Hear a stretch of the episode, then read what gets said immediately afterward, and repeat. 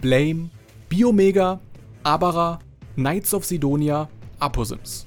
Die Chancen stehen hoch, dass ihr die Namen dieser Manga zumindest schon einmal gehört habt. Zusammen mit Matze vom Anime Slam Podcast reden Dimbula und Chris in der zweiten Ausgabe unseres Mangaka Spotlights über ihre Erfahrungen mit diesen Titeln und der Person dahinter, zu Tomonihei.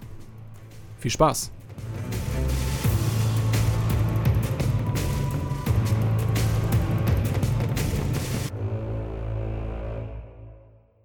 Willkommen zurück zum 145. Shortcuts Anime Podcast hier bei Anni Haberer. Wir sind heute in einer Dreierkonstellation, hatten wir schon lange nicht mehr. Äh, aber ich bin ultra dankbar allen beiden, die heute da sind. Chris, danke, dass du da bist. Gerne, gerne. Ich habe bei der Recherche für diesen Podcast immer wieder bemerkt, dass mir einfach das Wissen über westliche Popkultur fehlt. Danke, dass du da bist. Okay, jetzt bin ich nervös. Matze, du bist auch heute da. Ja, freut mich. Ist das erste Mal, glaube ich, dass ich bei einem fremden Podcast oh. bin. Uh. Äh, ich weiß noch, also weil man kennt dich eventuell. Äh, du hast mit Mickey zusammen die an, bei den, warst du bei den Anihabara Streaming Days? Ja, das, ich, ich, weiß aber nicht, ob ich das zählen lassen sollte, weil wir haben ja unser eigenes Ding gemacht wie immer und dann wird es einfach nur bei den Streaming Days mitgenommen. Also war ich in vertrauter Umgebung. Jetzt bin ich in anderen Internetbereichen, ja. Die Bits sind anders. Jetzt gibt es keine Nullen und Einsen, sondern Einsen und Zweien. Oh Gott.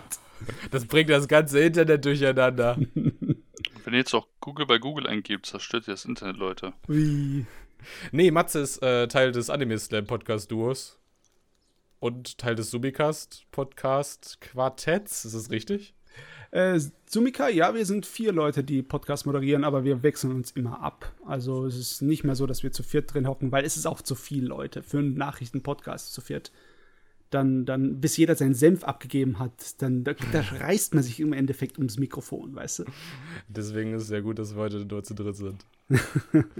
ähm, ich würde vorschlagen, wir fangen mit so einer schnellen, zuletzt gesehen, gelesen, gezockt Runde an. Womit verbringt ihr gerade eure Freizeit? Puh. Chris, willst du anfangen? Ja, ja, ich, ich fange immer gerne an, du weißt doch. Ich habe immer gerne das erste, mittlere und letzte Wort. Ähm, ich zocke aktuell Monster Hunter Rise. Wer hätte es gedacht?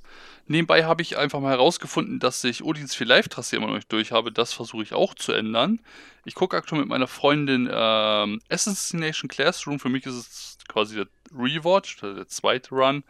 Wir sind gerade in der zweiten Staffel und oh, das Ende wird Wasserfall, ich sag's euch jetzt schon. Uh. Oh, und ich weiß nicht, Makoro Sensei. Es gibt Leute, die hassen ihn, ich mag ihn. Ich mag einfach verrückte Geister, da sehe ich mich mal selbst inspiriert.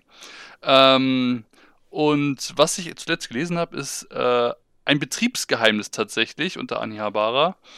Ähm, also ist eigentlich schon angekündigt. Und ich glaube, wenn dieser Podcast erscheint, ich glaube, dann ist der Artikel noch nicht draußen. Ja, aber er, er wird kommen. Ich habe nämlich zuletzt gelesen, I'm standing on a million Isekai-Klischees. Äh, der Originaltitel ist I'm standing on a million lives. Und eventuell konnte man aus meinem Satz schon leicht erahnen, in welche Richtung der Artikel gehen wird oder gegangen ist, je nachdem, wie der Artikel aussieht. Meinst du, es gibt schon eine Million Isekais?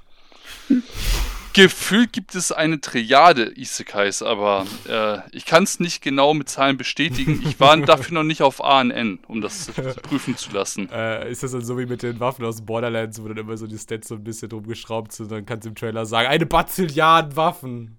Ja, genau. Es ist quasi dieselbe Waffe, aber da ist kein Feuer, sondern ein Elektroelement drauf. Ja, das ist quasi ein anderer Waffentyp. Darüber habe ich gar nicht nachgedacht, aber im Endeffekt ist es eine relativ gute Bezeichnung für den Standard Isekai, ne? Ja. Ist eigentlich echt schade, dass die, die Flucht in die Parallelwelt aller Alice im Wunderland mittlerweile zu so einem Einheitsbrei ein bisschen geworden ist. Aber na egal.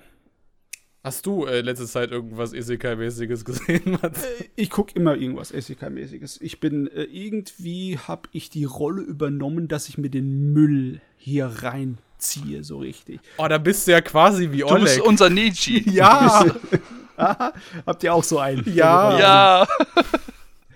ähm, ich habe mir in letzter Zeit viel zu viel äh, Dragon's Dogma gegönnt.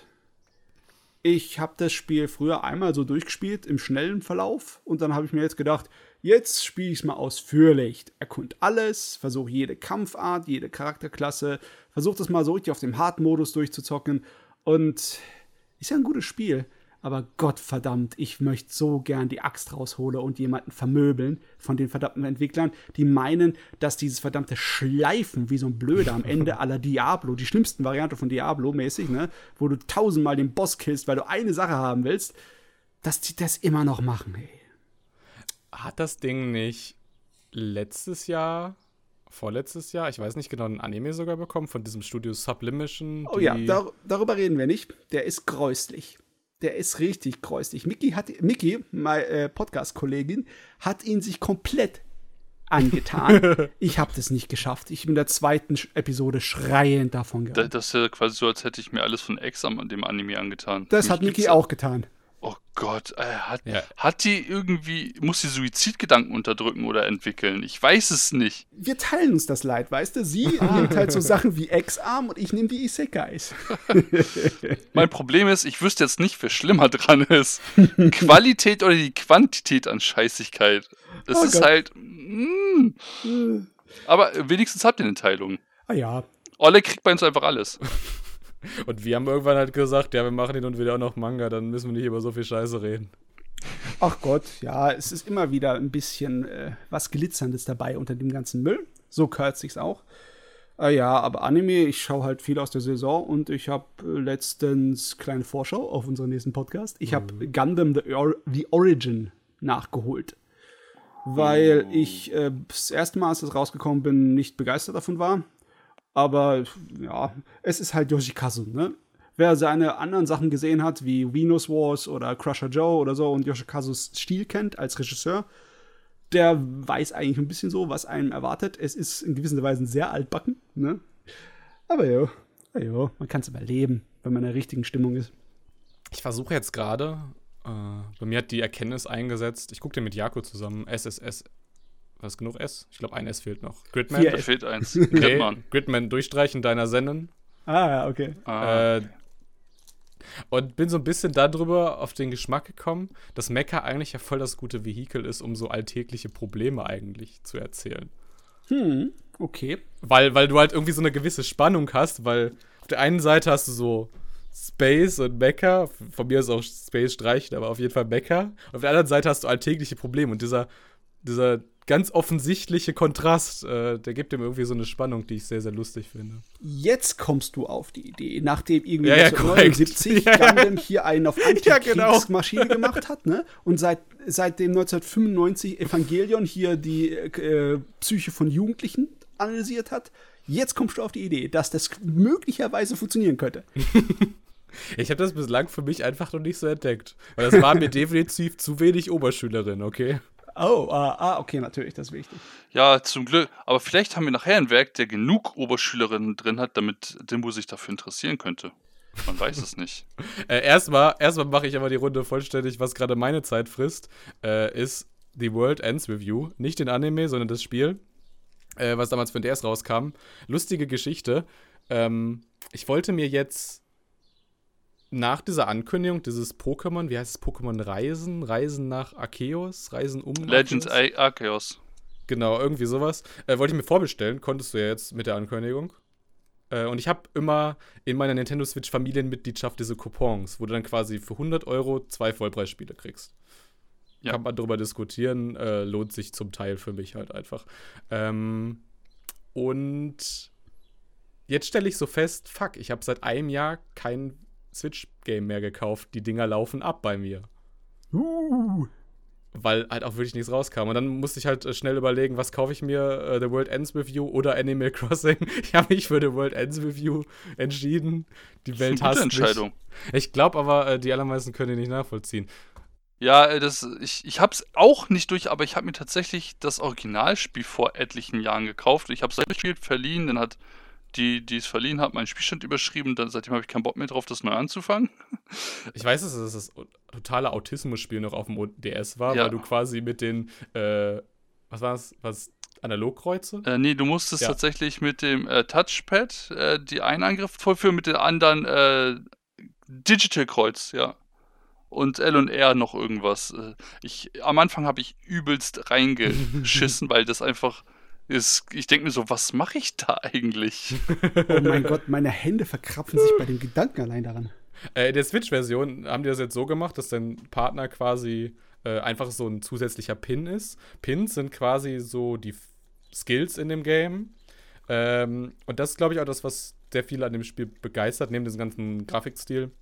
Ich glaube, in einem letzten Podcast habe ich schon mal gesagt, äh, die Charakterdesigns sind von dem Final Fantasy X Charakterdesigner, der auch für Kingdom Hearts als Producer verantwortlich ist. Ich wollte es gerade sagen, es tut mir leid, Chris. ähm, ich finde die Story halt schwach bis mäßig.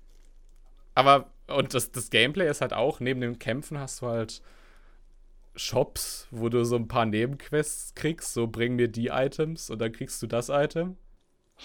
Äh, ja, aber, aber diese, also das wirklich das Herzstück ist dieses Kampfsystem und das funktioniert tatsächlich sehr, sehr gut. So, das ist mein Fazit. Ja, ich, ich okay. Ich hab's halt noch nicht durch, ich weiß halt noch nicht, wie es final wird. Äh, aber auf der anderen Seite, ähm, das regt mich mega auf in dieser Switch-Version. Das ist wahrscheinlich beim DS ähnlich gewesen. Du musst quasi deinen Charakter anticken und dann so leicht in eine Richtung drehen, damit er anfängt sich zu bewegen und dann schnell, damit er halt quasi wegspringt, um halt irgendwie so einer Pranke von einem Boss auszuweichen. Ja. Das ist in dieser Zeit nicht machbar. Für mich zumindest nicht das ist halt etwas, wo ich mir so denke, ich bin halt jemand, ja, ich benutze, ja. wenn, wenn es gefordert ist, benutze ich halt den Touchscreen, aber ich bin auch jemand, der möchte seine Gegenstände gut behandeln und ich denke mir so, ich müsste da jetzt so doll raufdrücken und so schnell ziehen, auf Dauer muss ich doch mein Touchpad damit hm. richtig wegdödeln. Pokémon Ranger ja. hat meinen DS zerstört. Ja, glaube ich dir gerne. Weil ihr noch kennt, das, das Spin-off, ja. wo man so Kreise um Pokémon drehen muss und die dürfen den Kreis nicht berühren, sonst machst du nochmal von vorne. Bosskampf. Äh, drehe 100 Kreise um dieses Viech, was sich wie ein Behinderter auf Ecstasy bewegt. Ja. Äh, no, no offense. Ja. Okay. Äh, Offense, Offense. Äh, Offense, volle Kraft voraus in das Thema unseres heutigen Podcasts. Äh, wir reden einmal über Tsutomu Nihei, äh, ein Mangaka. Ein Mangaka, der Mangaka. Ist halt echt so. Ich will verhindern, dass wir das alle drei Monate quasi machen, weil bei Naoki Urasa haben wir das auch schon gesagt und nächstes Mal sagen wir das bestimmt auch schon bei Shuzo Oshimi, also wahrscheinlich sagen wir ich das, aber ist ja okay. Äh, Chris. Ich wollte gerade sagen, ich glaube, Leute, die mir folgen, äh, die kennen Tsutomu Nihei besser als viele andere Leute. Ja. Ich glaube, ich, glaub, ich gehe auch einigen Leuten mit, mit, mit ihm echt auf den Sack, auch wenn ich das Niheimals glauben kann. Ich wollte gerade sagen, du könntest dein Nihei-Pun-Game äh, ein bisschen absteppen. Hast du äh, Wortspiele, Matze? Nein, oder? Nee, bin nicht besonders gut darin. Äh, wie bist du an Nihei gekommen? Äh, ganz einfach. Ich habe irgendwann mal Blame äh, im Zeitschriftenladen aufgegriffen, als es rauskam bei uns in Deutschland Anfang der 2000er. Und ich fand's toll. Und die äh, ganzen Kollegen bei mir an der Kunstakademie fanden es auch toll. Und dann haben wir das zusammen, ich habe es immer gekauft und haben es zusammen geguckt und haben oh. so ein bisschen nachgezeichnet und Spaß gehabt. Ja. Nachgezeichnet, wow. Äh, da sind wir schon beim Thema Blame ist unser erster Manga, ist auch sein erster Manga gewesen. Ich habe den nie so ganz verstanden. Ähm, ja, nachvollziehbar. das ist ja auch in gewisser Sinne meiner Meinung nach nicht, nicht, nicht, genau, nicht gewollt. äh, will, wir, will wir sagen, worum es geht? Uh. Ganz grob. äh, ganz, ganz, ganz, ganz, ganz, ganz, ganz grob. Wir haben jemanden, der sucht nach menschlichen Gen. Netzwerkgene, genau. Vielleicht hätte ich Blame davon nochmal lesen sollen, da wäre ich aber eventuell wieder verwirrt gewesen.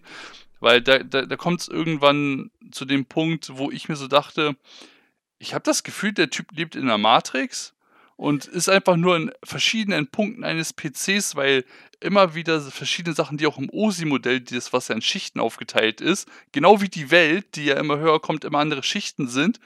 Ich denke mir so, what the fuck, der ist in einem Computer und zum Schluss dachte ich so, nee, das kann gar nicht sein.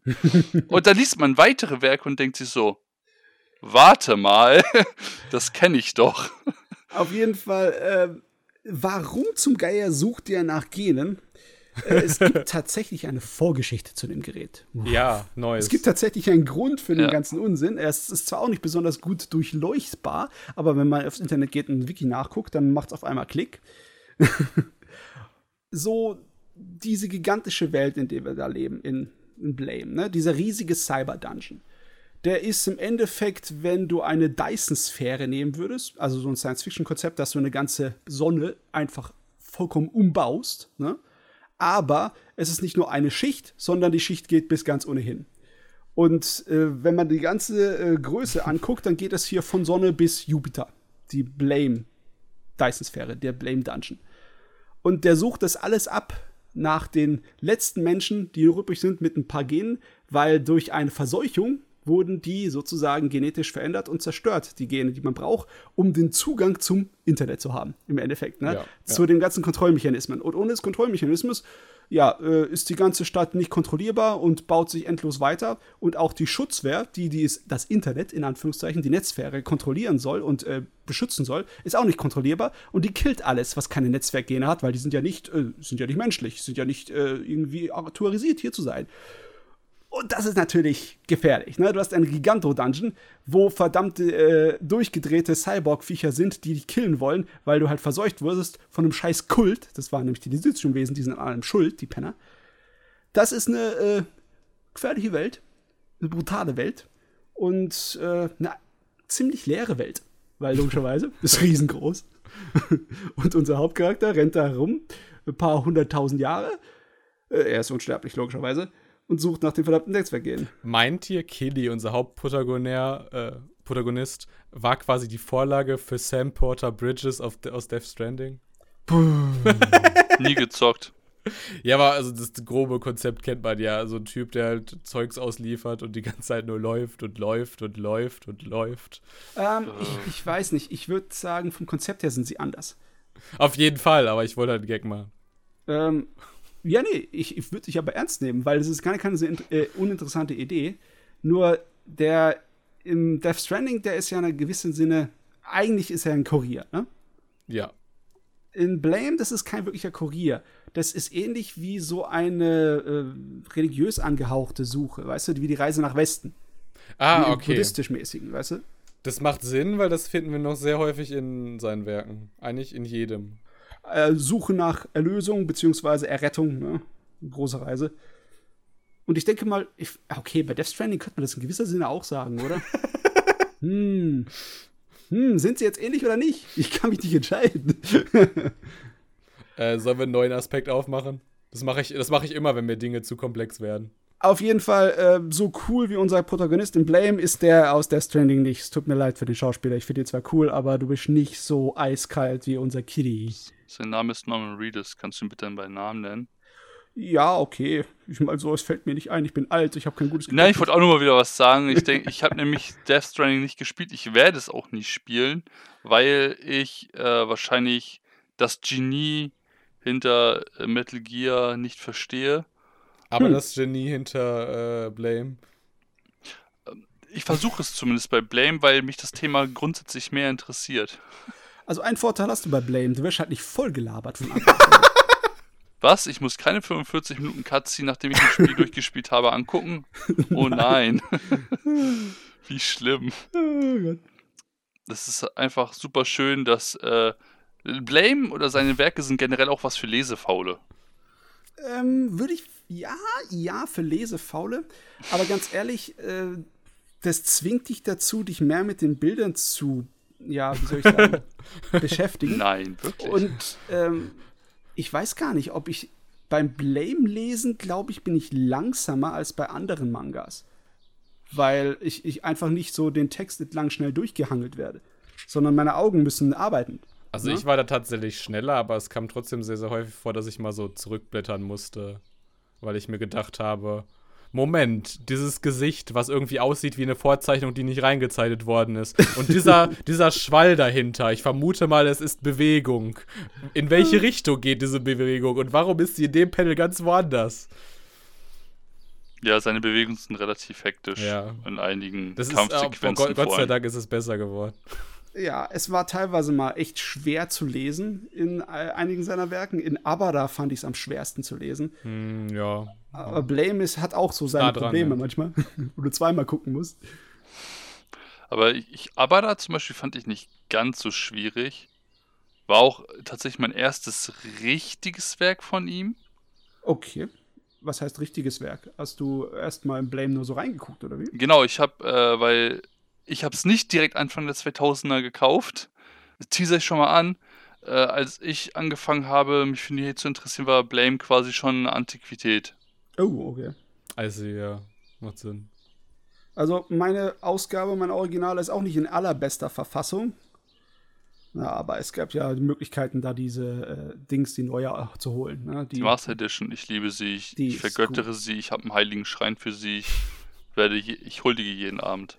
Der Unterschied zwischen der Bildqualität von der zu der alten deutschen ist ja auch schon ein riesengroßer. Oh ja, ja. Und natürlich Oh, für ja. die Puristen, dass es halt äh, nicht gespiegelt ist, weil das war die original deutsche, die ist noch von links nach rechts. Und die Soundeffekte sind natürlich auch mit den deutschen über, überpinselt. Also sind die japanischen Soundeffekte auch nicht drin in der al- alten. Ehrlich gesagt, die neue ist besser, definitiv. Man sieht das ganz krass bei, wenn ihr mir dieses eine Abschweifen erlaubt. Ah, wie heißt denn der? Der Samurai. Ach so, du Blade of the Immortal. Blade of the Mortal, ja, ja, ja. Äh, da sieht man so ganz extrem, äh, da kam ja auch die Ursprungsausgabe bei Egmont und da sieht man teilweise den Hintergrund quasi als so eine fast einfarbige schwarze Fläche. Und in der neuen Ausgabe von Manga Cult sieht man halt, dass da halt Gegenstände an der Wand sind. Ja, nee, aber dabei war auch das, das JPEG-Problem, dass sie von den amerikanischen Fassungen dann halt äh, Kopien gemacht haben für die deutsche. Ohne Das Frage. heißt, das, das ist dann sch schon mal kopiert gewesen, also geht's doppelt runter von der Quali. Äh, was, was mich interessiert, ist deine erste Ausgabe von Blame schon unter Egmont Manga oder waren die noch Fies Comics? Äh, nee, Egmont. Ah, Okay, weil ich habe tatsächlich äh, äh, die alten Ghost in the Shell Man äh, Comicbücher, Manga, wie auch immer. Und ich habe einige, da wo schon Egmont draufstehen, einige, da steht noch Fies Comics drauf. Nee, tatsächlich, so alt ist er nicht. Moment, Oh, okay. Wiss, Wiss war mal, äh, also vor Egmont war, hießen die Wiss. Nein, nicht Wiss. Nicht wieder Verlag. Feast okay. F-E-E-S-T. Völlig neue Abgründe, die mir aufkommen. Okay, da, darüber reden wir später, nicht jetzt. Entschuldigung. Ich wusste jetzt nicht, dass ich das Rabbit Hole auftrete.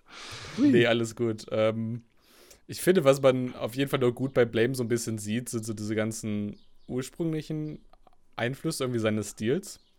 Also du siehst gerade in irgendwie den, diesen Siliziumwesen, siehst du quasi so ein bisschen die Inspiration von so westlichen Horrorfilmen, irgendwie so Hellraiser oder sowas.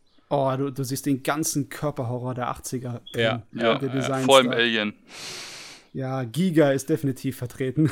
Ja, also wenn Geiger da kein Vorbild war, weiß ich auch nicht weiter. Vor allem bei den Gaunern. auch alle Interpretationen von diesen Stilen, ne? wenn einem dieser Mischung aus mechanischen und biologischen Horror, den du bei R-Type oder sowas gehattest, oder äh, bei Gradios, Ja. wer einem das gefallen hat, der kommt natürlich sowas von auf seine Kosten bei Nihei, also das ist nicht Also man, man darf bei Nihei jetzt mal neben den ganzen Verständnissachen auf mal beiseite gekehrt nicht zimperlich sein. Weil da geht es echt, echt stark her. Also, dass du da Köpfe und Leichenteile zerfleddern siehst, ist halt Normalität fast schon. Das war ja, also das finde ich, sieht man äh, bei unserem zweiten Titel, ich denke, wir gehen gleich auch rüber, äh, sehr, sehr gut. Da hat man ein Motorrad. Und beim Motorrad weiß man immer, hm, das ist an Akira eingelehnt. Und alles, was so zeitgenössisch aus dieser Zeit rauskam wie Akira, war halt nicht sehr zimperlich. Akira selbst war auch nicht zimperlich. Ah ja, also ist Nihei ein bisschen in der Zeit zurückgeblieben, ne? Ich weiß nicht. Hey, gut, das, das Werk kam 97 raus. Ich glaube, da war das noch völlig okay. Ich glaube, was ich noch einen recht wichtigen Punkt finde, äh, man sieht das auch bei den anderen Werken, so dass sich quasi immer so, so sehr schwarz aufgelagende, so Negativ-Panels und so ruhige Szenen halt mit den Kämpfen irgendwie so, mit ganz viel Gewalt und Tempo und so abwechseln. Ähm, ich würde so weit gehen bei Blame, das halt auch irgendwie in so eine Gothic-Richtung, so Industrial Gothic oder sowas reinzupacken. Ja, klar. Ich meine, wenn du seine Architektur dir anguckst, das sieht immer aus wie alles von Gothic. Also Sachen, die mal in ihrer Blütezeit ganz schön waren und extravagant und prucht und prackend und alles Mögliche und jetzt nur noch im Verfall geraten sind. Ja, Jo. total. Definitiv. So, und damit haben wir vielleicht auch eine Brücke zum nächsten Manga. Ich weiß es nicht. Gewisserweise. Gewisserweise könnten wir auch jetzt einfach äh, den Podcast beenden, SDGC drücken, viermal SDGV drücken und dann haben wir über unsere fünf Werke heute gesprochen. Äh, nee. Minus Also- Aposims. Nee. Nö. Nö, Nö, nicht, nö. nicht akzeptabel. Nee, finde ich auch nicht akzeptabel. äh, wollen wir wieder anfangen, worum es in Biomega geht, unserem zweiten Manga. Und auch sein zweiter Manga, erschienen ab 2004 in Japan. Ähm, ja, ähm, geht eigentlich um dasselbe wie in Resident Evil, oder? Ne? Virus, der alle zu Zombies werden lässt. Und ein Mädchen, das anscheinend immun ist und möglicherweise die Dings, ne, die, den Schlüssel zur Rettung der Menschheit hat. Und äh, es ist natürlich eine riesengroße Organisation, die die Weltherrschaft erreichen möchte, ne, die den ganzen Menschen Unsinn da veranstaltet und verantwortlich ist. Ja, im Endeffekt wird man sich schon denken, es wäre Resident Evil. Nur viel mehr Action, viel geilere Action und der Hauptcharakter hat ein viel cooleres Motorrad. Es ist nicht rot. Ist Aber wir nicht wissen froh. es nicht, dass der Manga ist schwarz-weiß. Dafür hat er seine kleine Cortana. Ähm, der Anfang von diesem Manga, also war für mich, also es hat mich so krass weggerissen. Ich weiß nicht, ob ich das so in einem Zahlensystem irgendwie auf eine 10 von 10 oder auf eine 9 von 10 packen würde, aber irgendwie sowas. Ähm, das startet, und das ist irgendwie so mein Ansatz, Nihei-Werke zu verstehen. Äh, schau dir erstmal die Architektur ein und überleg dir, wofür könnte diese Architektur so sinnbildlich, metaphorisch stehen. Und das startet ja quasi, äh, dass Soichi, unser Agent, ähm, in so eine Stadt reinkommt, die abgeschottet ist hermetisch, weil dort dieses Virus grasiert äh, Mhm, und dieses. Mädchen daraus bekommen soll. Und dieses Ja. Mädchen wohnt quasi in so einem typischen Schloss, so in so ein Graf Dracula Rumänien Architekturschloss und so. Mhm. Wie man es halt auch in diesem Graf Dracula Roman kennt. Literatur äh, sehr wichtig. Äh, Vielleicht kennt ihr, also Chris, du kennst eh dieses Pen and Paper Molten Manor von den Rocket Beans. Das ist ja auch im Prinzip Graf Dracula. Und der Anfang von Biomega ist halt auch Graf Dracula. Das fand ich ultra inspirierend, weil ich habe nicht viele Anime und Manga bislang gelesen, die sich so quasi in diese Literaturebenen äh, wagen. Außer vielleicht Castlevania, ne? Ja, gut, guter Punkt, ja. Ja, es gibt wirklich nur ein paar. Ich meine, der Gothic-Element war mal etwas beliebter in Anime. Da gab es diesen einen Regisseur namens Kawajiri, der Kram gemacht hat wie Cyber City Oido und äh, Vampire Hunter die Bloodlust. Die haben natürlich das gehabt. Oder der alte Vampire Hunter von 1985, der vom selben Regisseur wie Fist of the North Star war. Aber trotzdem, das kannst du an einen, maximal zwei Händen abzählen. Das äh, sowieso. Ne? Ja. Die hier ist ja eh nicht der Standard. Ne? Das ist, wie willst du das in normale Manga-Genres einordnen, den Kram hier? Das geht doch gar nicht. Und dann geht's mit der Verschwörung weiter. Äh, Chris? Chris äh, wa- was war dein Eindruck von Biomega? Ich weiß nicht, aber bei Biomega kam mir damals zum ersten Mal der Gedanke, entweder ist dieser Mangaka arschfaul und hat einfach keine Lust, neue Begriffe zu erfinden, oder seine Werke haben, auch wenn nicht in derselben Zeitlinie, aber auf einer Zeitachse irgendwo miteinander zu tun. Ja, ich würde sogar fast sagen, die sind alles so Alternativvarianten voneinander. Äh, dass, dass sie in einem ähnlichen Universum immer spielen, weil er benutzt ja immer dieselben Elemente. Das Problem ist, du hast wahrscheinlich schon alles von ihm gelesen. Nicht alles, aber ein bisschen was. Ich, ich meine halt die Werke, die in Deutschland raus sind. Nee, da habe ich auch noch nicht alles gelesen. Ach so, okay, ich dachte, weil mir fehlt zum Beispiel noch Knights of Sidonia, kommen wir auch gleich noch zu. Da kommt auch sowas wie etwas anderes vor, was halt ein Hinweis darauf ist, dass es nicht alternativ ist, sondern das zur selben Zeit passiert ist oder relativ ähnlich, auf jeden Fall auf derselben Zeitachse. Es kann, es kann prinzipiell ja auch äh, Ja, was ganz anderes. alternativ, alternativ und dieselbe Zeitachse. Alter Schwede, ey. Dann, ey, dann, dann, dann wären wir aber richtig crazy shit. Nee, das könnte ja wirklich sein. Also, das ist ja, das ist ja im Prinzip die, das, was. Das Bindeglied ist ja so ein bisschen Abara, aber äh, noch sind wir ja bei Biomega. Genau. Ja, okay. Bindeglied ist ein schönes Wort für Ja, ja. dieses Werk, ne? Ja, Aber toll. warte mal erstmal kurz. Genau. Biomega, ich fand, das Gerät war der erste Manga von ihm, der einfacher zugänglich war. Weil erstens mal ist mehr Dialoge drin. Er, sein Zeichenstil hat sich so weit entwickelt, dass die Charaktere äh, etwas ansehnlicher sehen, weil das war immer sein Problem. Ne? Seine Charaktere äh, sind irgendwie interessant, aber auch furchteinflößende Schneckengestalten.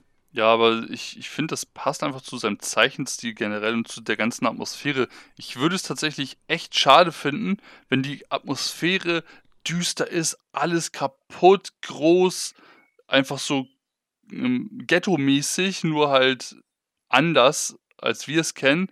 Und, und dann hast du auf einmal irgend so einen Schönling da stehen, der aussieht wie geleckt, als komme er gerade von einer Maniküre. Das geht einfach nicht. Klar, wir, Ja, sein, sein Zeichenstil war bei Blame noch unausgereift, aber so vom Stil an sich, finde ich, passte das von Anfang an.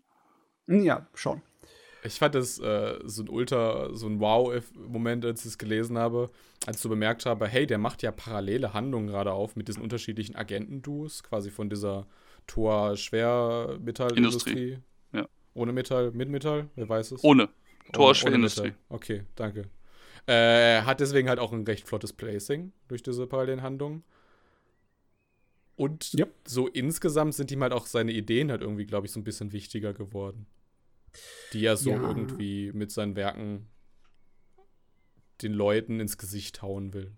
Ich weiß jetzt gar nicht, wenn ich mir das so immer durchlese, bei Omega habe ich auch dann hier für den Podcast ein bisschen nachgeholt, dann weiß ich nicht mal wirklich, ob er einen Plan hat. weiß ich nicht, ne? Der äh, tatsächlich in irgendeinem Interview, äh, der war ja zu Gast äh, bei der San Diego Comic Con, wo er auch diesen Inkpot Award bekommen hat. Ein Award, den so die größten Mangaka überhaupt bekommen haben. Äh, neben halt US-Leuten und auch Europäern und so, bla, Mhm, ihr mhm. wisst, worauf ich hinaus will. Äh, Da hat er zumindest auch gesagt, er muss quasi ähm, sich seine Panels erstmal zeichnen, bevor er ein Gefühl dafür bekommt, wie die Geschichte sich entwickeln könnte.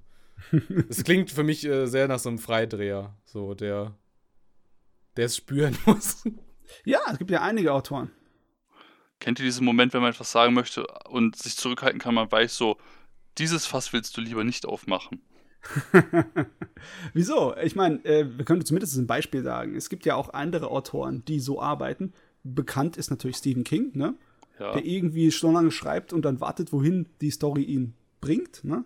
Und das ist ja machbar. Es ist nicht bei jedem Manga machbar. Bei einem bestimmten brauchst du mehr Struktur. Ich meine, wir sind ja jetzt noch in dem Bereich, wo er in dem Manga für Erwachsene im äh, monatlichen Rhythmus war, Mhm. ne?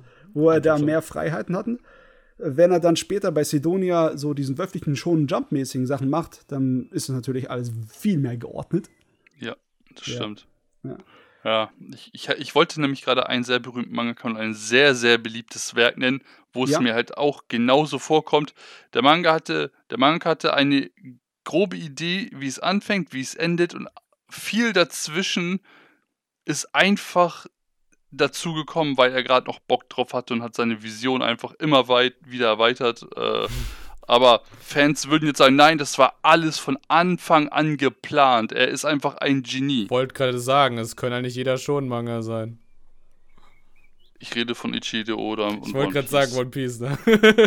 Also ich, ich, ich möchte ja nicht sagen, dass Oda schlechter Mangaka ist oder dass One Piece schlecht ist, aber ich finde einfach, dass einige Leute One Piece auf ein Niveau heben, was One Piece einfach nicht ist. Es ist aber auch prinzipiell, sage ich mal, easier, wenn du dir einfach so eine Karte an die Wand hängst und da ganz viele Inseln hast und dann schon mal so ein paar Ja. Jahre vorher überlegst, auf welcher Insel könnte was passieren. Aber da, darum geht es auch gerade gar nicht. Das Wie gesagt, stimmt. ich wollte diese Büchse nicht aufmachen aus einem bestimmten Grund. Also, was Worldbuilding angeht, ist Nihil meiner Meinung nach wirklich gut, auch wenn es sich, auch wenn es sich gut. gefühlt und auch äh, in Wirklichkeit auf den Fingern saugt. Äh, das Ding ist halt voll Atmosphäre nur so am Strotze. Also, da habe ich nichts zu äh, mich beschweren. Ich, ich habe hier gerade äh, mal so random eine Seite auf Abara aufgemacht und sehe einfach nur ein Dach, wo drei Männer draufstehen und im Hintergrund eine Stadt. Und du denkst dir irgendwann so, irgendwann fangen ja Mangaka an, so wenn es die zweite Reihe ist, dass es nur noch irgendwelche Punkte sind. Und du siehst selbst noch bei der zehnten Reihe, da ist ein Haus mit genau 20 Fenstern, vier in der Reihe, fünf in die Höhe.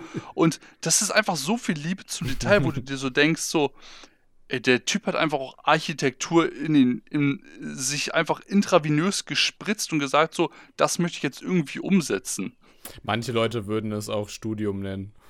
ja, okay. Ja, ich weiß, aber Es klang cooler, es ist einfach so, äh, äh, es ist einfach genial, was er daraus macht und es sieht einfach auch entweder super mechanisch oder organisch oder beides aus und es wirkt einfach immer lebendig, auch wenn es tot ist. Es ist ganz weird, also er, er schafft es einfach, Totes zum Leben zu erwecken und das finde ich richtig, richtig klasse bei ihm. Ja, das hat er nicht nur durch sein Studium der Architektur geschafft. Ich meine, das muss vorher was drin sein oder beziehungsweise da muss generell irgendein etwas drin sein, was ihn antreibt, eine Leidenschaft, ein Brennen. Ne? Genau. Ich meine, er hat ja bei äh, dem Tsutomu Takahashi als Assistent angefangen, bei dem Regisseur, von- äh, bei dem Mangaka von Iceblade Und wenn du die Zeichenstile von den beiden ein bisschen vergleichst, dann würde ich auch sagen, dass äh, der Takahashi einen Einfluss auf ihn hatte, was Zeichnen angeht. Es gab irgendwann so Anfang der 2010 auch das Gerücht, dass quasi die Doro Hedoro Mangaka äh, eine Assistentin bei ihm war, wo er halt selber im, im, Interview gesagt hat, nee, es ist halt Bullshit. Äh, aber ne, also ich verstehe, wie Leute darauf kommen, ne, wegen halt diesen Hintergrund.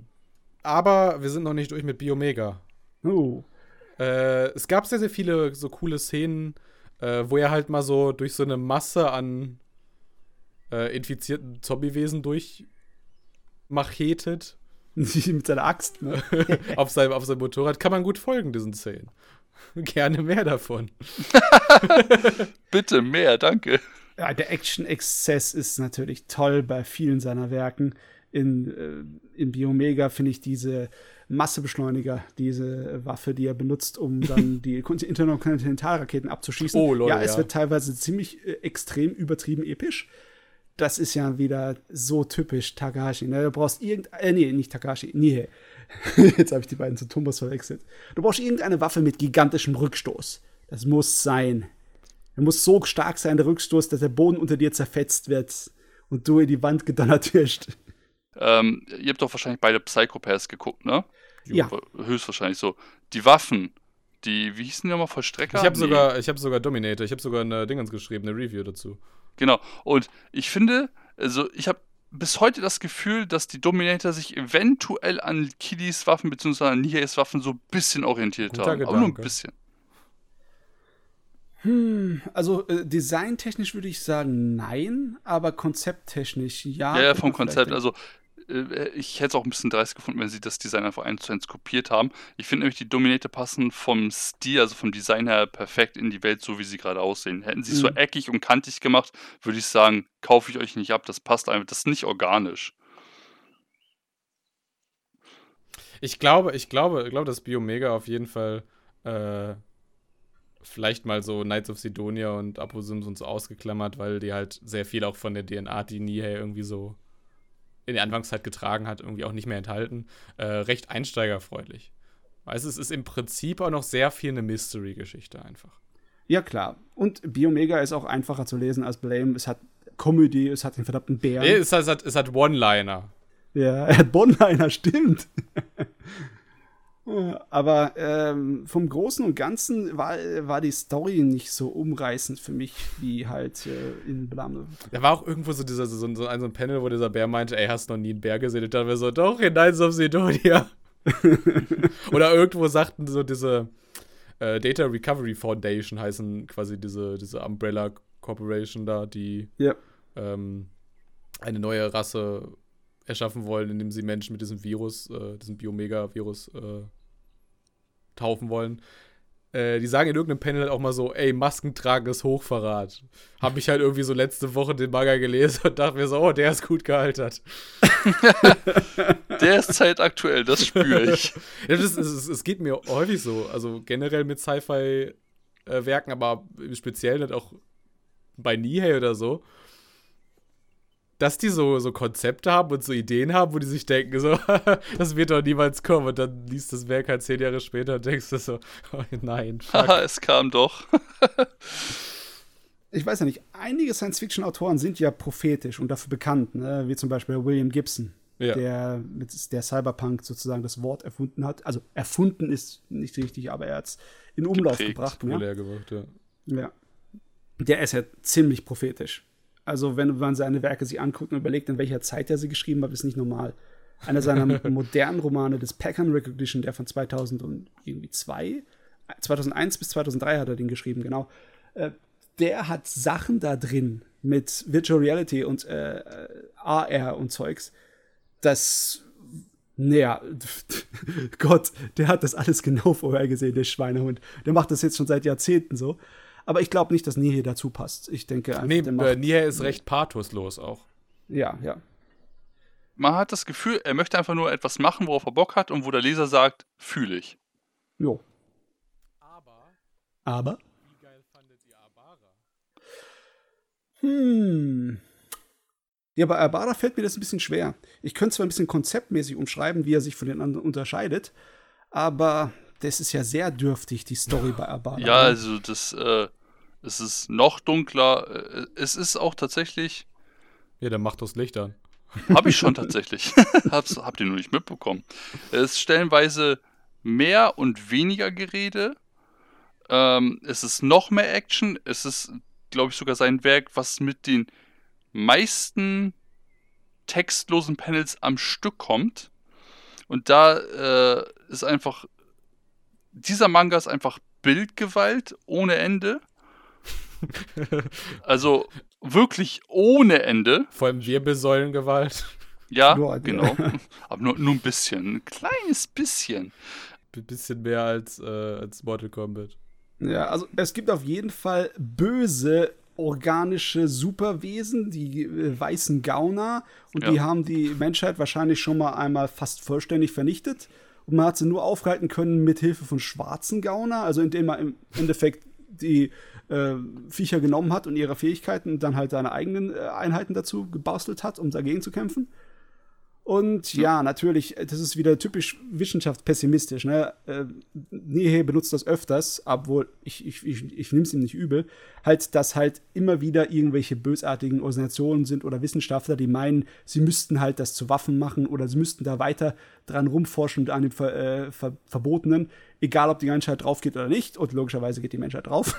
Lustigerweise, äh, darüber habe ich auch nachgedacht und ich kam zu dem Schluss, eigentlich ist Nihei doch eigentlich ein ziemlicher Optimist. Also, weil irgendwie, also die Menschheit sucht in seinen Werken immer einen Weg zu überleben und irgendwie schaffen sie es auch. Ja, ja, nee, ich, ich meine nicht, dass er generell ein Pessimist ist, aber nur was, so ein bisschen Wissenschaftspessimist. Ja, ne? Also ja. es ist nicht so, dass er wie ein Futurist ist, ah, oh, diese neue Technologie, was kann die Menschheit alles erreichen? Sie macht sich putt. das erreicht sie nie. Ja, ich, ich meine, er, er, geht damit ein bisschen, wer war es, Albert Einstein? Ich, ich weiß nicht genau, mit welchen Waffen wir zum dritten Weltkrieg bekämpfen werden, aber ich weiß, zum vierten werden es Stöcker und äh, Steine sein, irgendwie so. Ja, ja. So ja. kontextmäßig. und ich glaube ein bisschen, dass Nihei so in diese Kerbe geht. Er ja, weiß, irgendwann sagen. wird die Menschheit sich selbst in die Ruin treiben.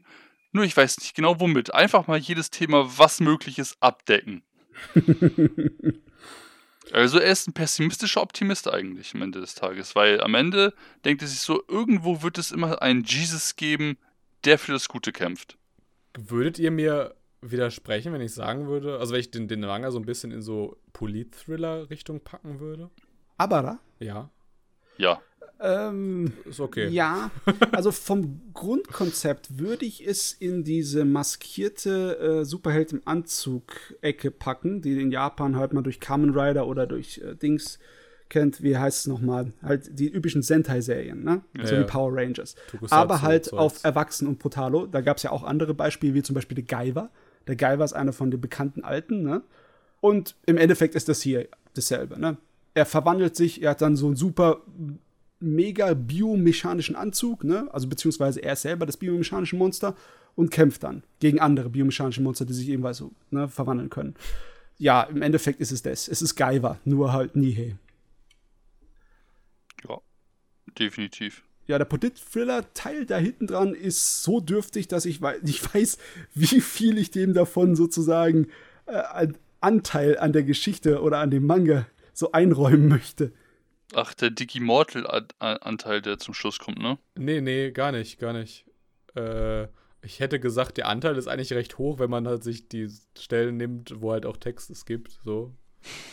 Also, weil grob zu so dieser Unterbau ist ja, es gibt dieses Marshall Justice Ministerium, ich weiß gerade nicht, wie es im Deutschen heißt, ähm, die diese Observationsbüro-Einheit haben, die irgendwann mal in der Vergangenheit so bemerkt hat, ey, ist ja gar nicht so gut, wenn wir den Menschen sagen, dass wir diese Technologie haben, die äh, uns ins Weltraum schicken kann, so falls mal die Luft bei uns knapp wird und so weil dann machen die die nämlich kaputt, weil die ja auch dann Platz haben wollen. Und deswegen bringen wir einfach alle um, die dieses Geheimnis um diese komischen Mausoleumsdinger, Saatschiffe, die in die Luft geschossen werden, so verraten hm. wollen. Das ist äh, im Prinzip der dürftige politische Unterbau. War das wirklich so drin? Weil ja, ja, tatsächlich. Die deutsche Fassung ist so schlecht übersetzt, dass ich nicht mehr genau weiß, was überhaupt drin passiert ist. Und ich habe das äh, erst gestern gelesen. okay, ich habe gestern, okay. hab gestern, vorgestern die englische Fassung gelesen. Muss ich vielleicht okay. auch mal tun, weil das war ein Sch Vielleicht sollte ich mir doch die Deluxe Abara Edition auf Englisch holen und nicht auf eine deutsche warten. Also ich würde dir, wenn die deutsche äh, Übersetzung nicht abgedatet ist, würde ich es dir nicht empfehlen. Die ist noch schlechter als die von Biomega. Also die ist so schlecht, dass du brauchst kein Japanisch zu kennen und merken, dass da irgendwas falsch gelaufen ist. Ich kapiere ich irgendwie nicht, weil äh, Blame oder Blame, wie auch immer was man besprechen möchte, äh, ist, ist besser übersetzt gewesen. Hm. Also ich fand die Manga, also ich kenne die originale Übersetzung halt nicht von Blame, aber ich fand die vom Manga halt in der Master Edition richtig gut. Ja, die war gut. Äh, ich möchte noch mal ganz kurz einen mhm. Disclaimer, mhm. falls irgendwer vom Manga Kult zuhört. Abara Deluxe Edition, gib ihm. 30 Euro ein Werk, ich bete euch an. Ihr kriegt auch PayPal Sofortüberweisung von mir, jetzt sofort. Vorbestellung, drei Stück, danke. Bitte ja. Giropay. Ah, ich meine, rein aus der Optik ist Abara wahrscheinlich äh, das zum bestgezeichneten, was er hier gemacht hat. Ne? Findest du? Ja, also, also ich hatte so ein bisschen, ich hatte so ein bisschen das Gefühl, also ja klar, Startseiten und so weiter und, und Endseiten und so äh, geschenkt. Äh, aber das Ding ist ja, wenn man sich die Zeiten anschaut, irgendwie 2005 bis 2006, zeitgleich zu Biomega entstanden. Ja, Biomega finde ich auch, dass es super toll ist vom äh, Design. Ich, ich fand Abara äh, zeichnerisch für ihn halt irgendwie, sag ich mal, so angemessen. Nicht, nicht, angemessen. nicht, nicht stark. Okay. Also ich, ich, ich finde zum Beispiel diese ganzen Verwandlungssequenzen und wenn diese riesen Gauner kommen, ne, und die Kämpfe, die sind auf einem richtig guten Niveau. Also, das ist schon mit Top-Notch von Nihei, finde ich, und. Du kannst den Kämpfen trotzdem nicht folgen. Äh, ja, das stimmt schon. Es ist echt schwer zu lesen. Es, davon ist es wahrscheinlich eines seiner schwächsten, ne, in der Art und Weise, wie er äh, die Panel-Komposition gemacht hat aber von der eigentlichen Zeichenqualität, es ist auch sehr schwer bei Nihe zu sagen, weil sein Stil sich halt über die Jahre stark entwickelt hat, ne? Wenn du die oh, ersten äh, Bände von Blame reinguckst, dann hast du, Apposims, ja. Du, hast, du hast zwar immer eine ganze Menge von diesem, es ist wie eine Konzeptzeichnung, sieht es immer ein bisschen aus, ne? Weil er halt gerne dreckig arbeitet, was ich super toll finde. Ist viel besser als dieser ganz allglatte, ganz saubere ja, Manga-Grafikstil aber ähm, du hast zum Beispiel in den alten Blame-Sachen hast du noch, ähm, hat er sich noch ein bisschen mehr beherrscht und du hast ein bisschen mehr Weiß drin zum Schwarz. Und dann, wenn du zu Abada und Biomega gehst, dann ist er mit seinen Schraffuren, dreht er richtig ab teilweise ja, das stimmt, mal. Das stimmt. Da, ja. äh, dann, da scheißt er auf sauber, der zeichnet einfach so, als wäre es eine, eine alte Radierung, weißt du? Eine Kupferstich-Sache. Ich stelle mir das halt auch so vor, so wie er so, so mit seinem Tuschestifter so vor seinem Werk steht und dann einfach die, also die ganze Zeit seine Hand so, so 3000 Mal pro Seite vor und zurück bewegt, um irgendwelche Schraffuren zu machen. Es ist ja. wirklich, also die Seiten bestehen aus nichts anderem außer Schraffuren. Ja, sie bestehen natürlich auch noch aus Rasterfolie, aber trotzdem, ich kann dir sagen, so Schraffuren machen, das kann so richtig meditativ sein. Da verlierst du dich drin. Da verlierst du dich drin. Da geht die Zeit einfach so vorbei. Stimmt. Du machst einfach irgendwelche Muster, einmal längs, einmal quer. Und das ganz oft und ganz sauber, ganz dünn und dann sind auf einmal drei Stunden vorbei und du weißt nicht, wo die geblieben sind. Ist vielleicht eine Beschäftigungsalternative, statt diesen Podcast zu hören. Nein, nein, nein, hört bitte weiter. bitte. Wir sind noch, noch nicht ganz fertig. Halbzeit. Ja. Vielleicht ein bisschen uh. mehr als Halbzeit schon. Halbzeit bei fast 60 Minuten Aufnahme. Wollen wir weitermachen mit Knights of Sidonia? Oder? Ja, ja, weil da wendet sich ja, an, ändert sich ja sein Stil im Zeichnung ein bisschen, ne? Auch, auch, auch äh, vor allem halt ganz prägnant, äh, also man sieht das so schleichend, aber vor allem halt auch seinen Stil, Geschichten zu erzählen oder generell mal eine Geschichte zu erzählen. Mhm. Es ist im Prinzip ja. sein traditionellstes Werk, könnte man sagen. Oh, ja. Also oh, ja. im Sinne von äh, im Vergleich zu anderen Mangaka. Also es ist schon sehr traditionell, ne? Es ist actiongeladen. Es Pio, ist Pio. die Sorte von Mecha-Serie, die die Gundam-Fans total fressen. Ne? Logischerweise, weil halt dieselben Grundlagen hat. Ja, ja. Und es funktioniert sehr gut. Ja, definitiv. Ich finde einfach, dass seine Narrative sich hier stark geändert hat. Dass hier einem deutlich mehr vorgekaut wird als in seinen anderen Werken. Dass du da nicht so viel.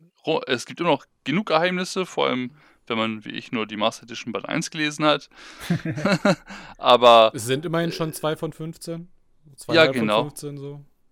Also eins davon muss auf jeden Fall 3 in 1 werden, weil der Rest ist 2 in 1, aber einer muss 3 in 1 werden.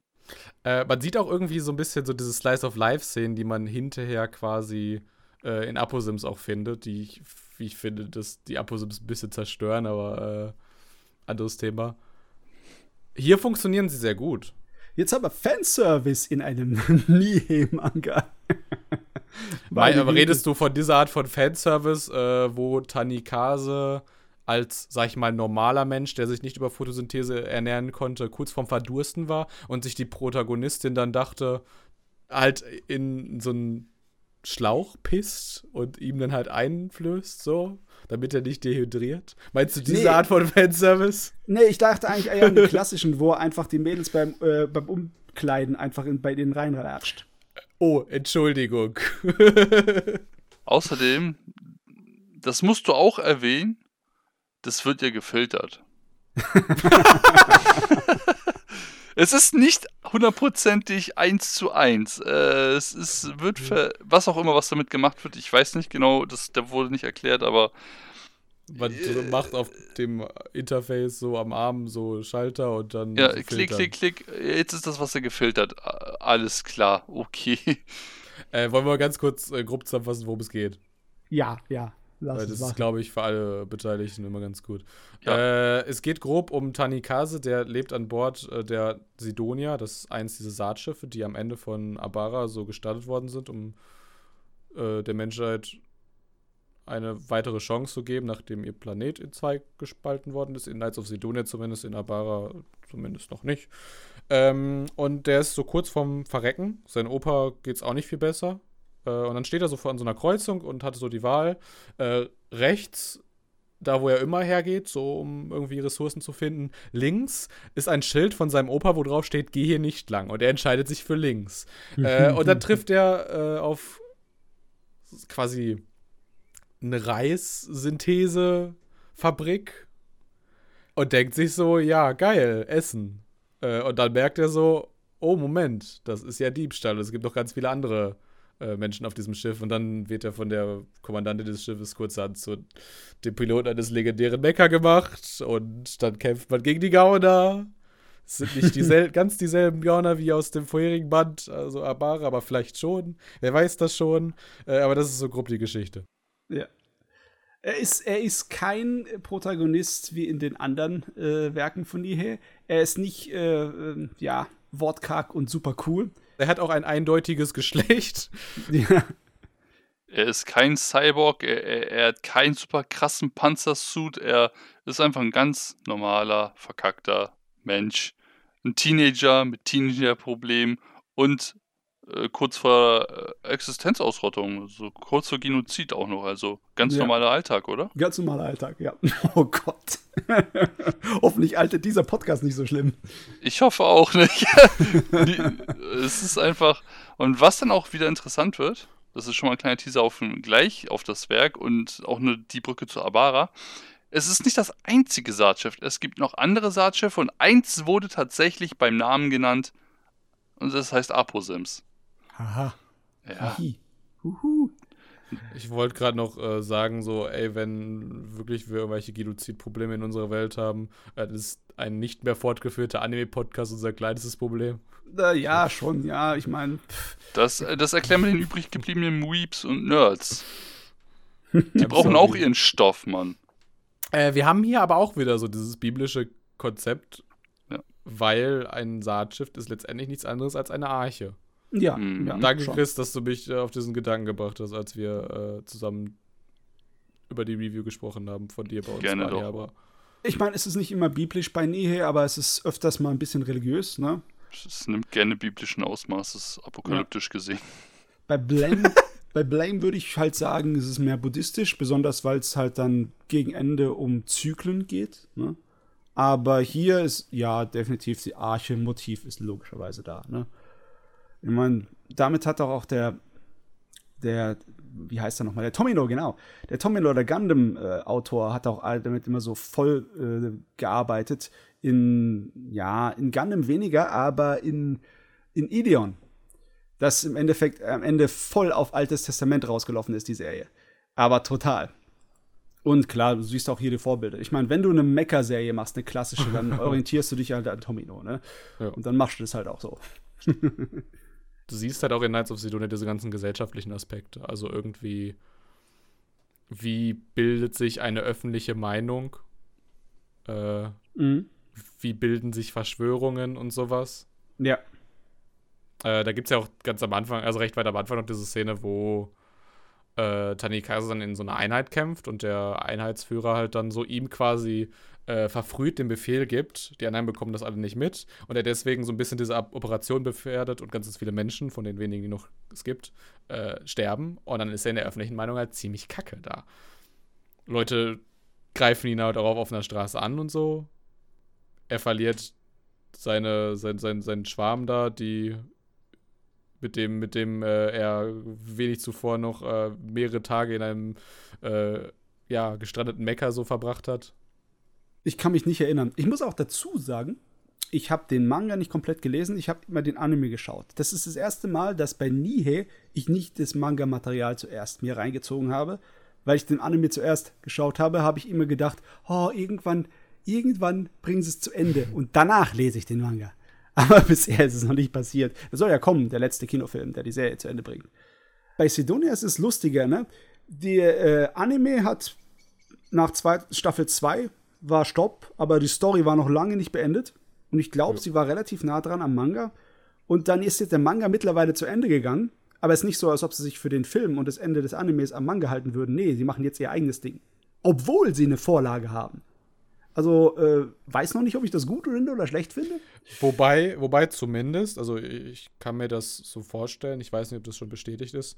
Äh, bei Blame war das ja auch so, dass Nihei weil Blame halt einfach sich nicht sehr gut eignet, um es zu adaptieren in ein Anime. Nee. nee. Ähm, hat Nihei dann ja noch neue Charaktere quasi geschrieben. Und äh, der Film, weiß nicht, ob ihr den gesehen habt, den Blame-Film. Ja, ja, hab ich gesehen. Der habe ich tatsächlich nicht gesehen. Fokussiert hm. sich ja auf einen kleinen Ausschnitt quasi aus diesem Manga.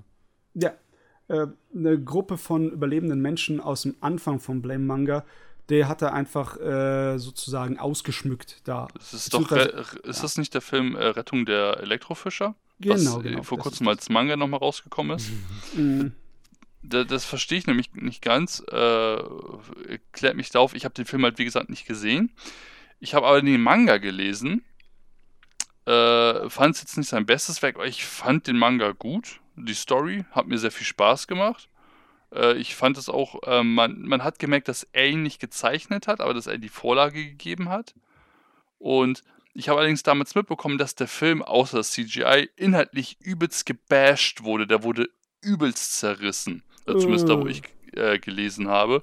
Und ich habe jetzt halt, wie gesagt, den Manga, also die Story dazu gelesen und finde die Story gar nicht so schlecht. Also ich finde den auch gut. Es ist halt eine Adaption. Es ist schon merklich anders als die Vorlage. Aber sie haben sich in bestimmten Bereichen ziemlich gut an die Vorlage gehalten. Ne? Sie haben halt die elektronischen Fischer und ihr, ihr Schicksal äh, natürlich ein bisschen anders gemacht als im Originalmanga. Aber im Großen und Ganzen ist die Begegnung mit, von Kili und den Fischern äh, nicht voll 180 Grad in die andere Richtung gegangen. Ne? Es ist dann, im Endeffekt ist dasselbe passiert. Ja. Deswegen, ich fand es eigentlich ganz gut und deswegen habe ich im Nachhinein, also ich werde mir jetzt auf der Basis nochmal den Film angucken. Allein nur mal, um zu gucken, wie das CGI in dem Film ist, weil CGI in Anime ist ja nicht gleich CGI in Anime.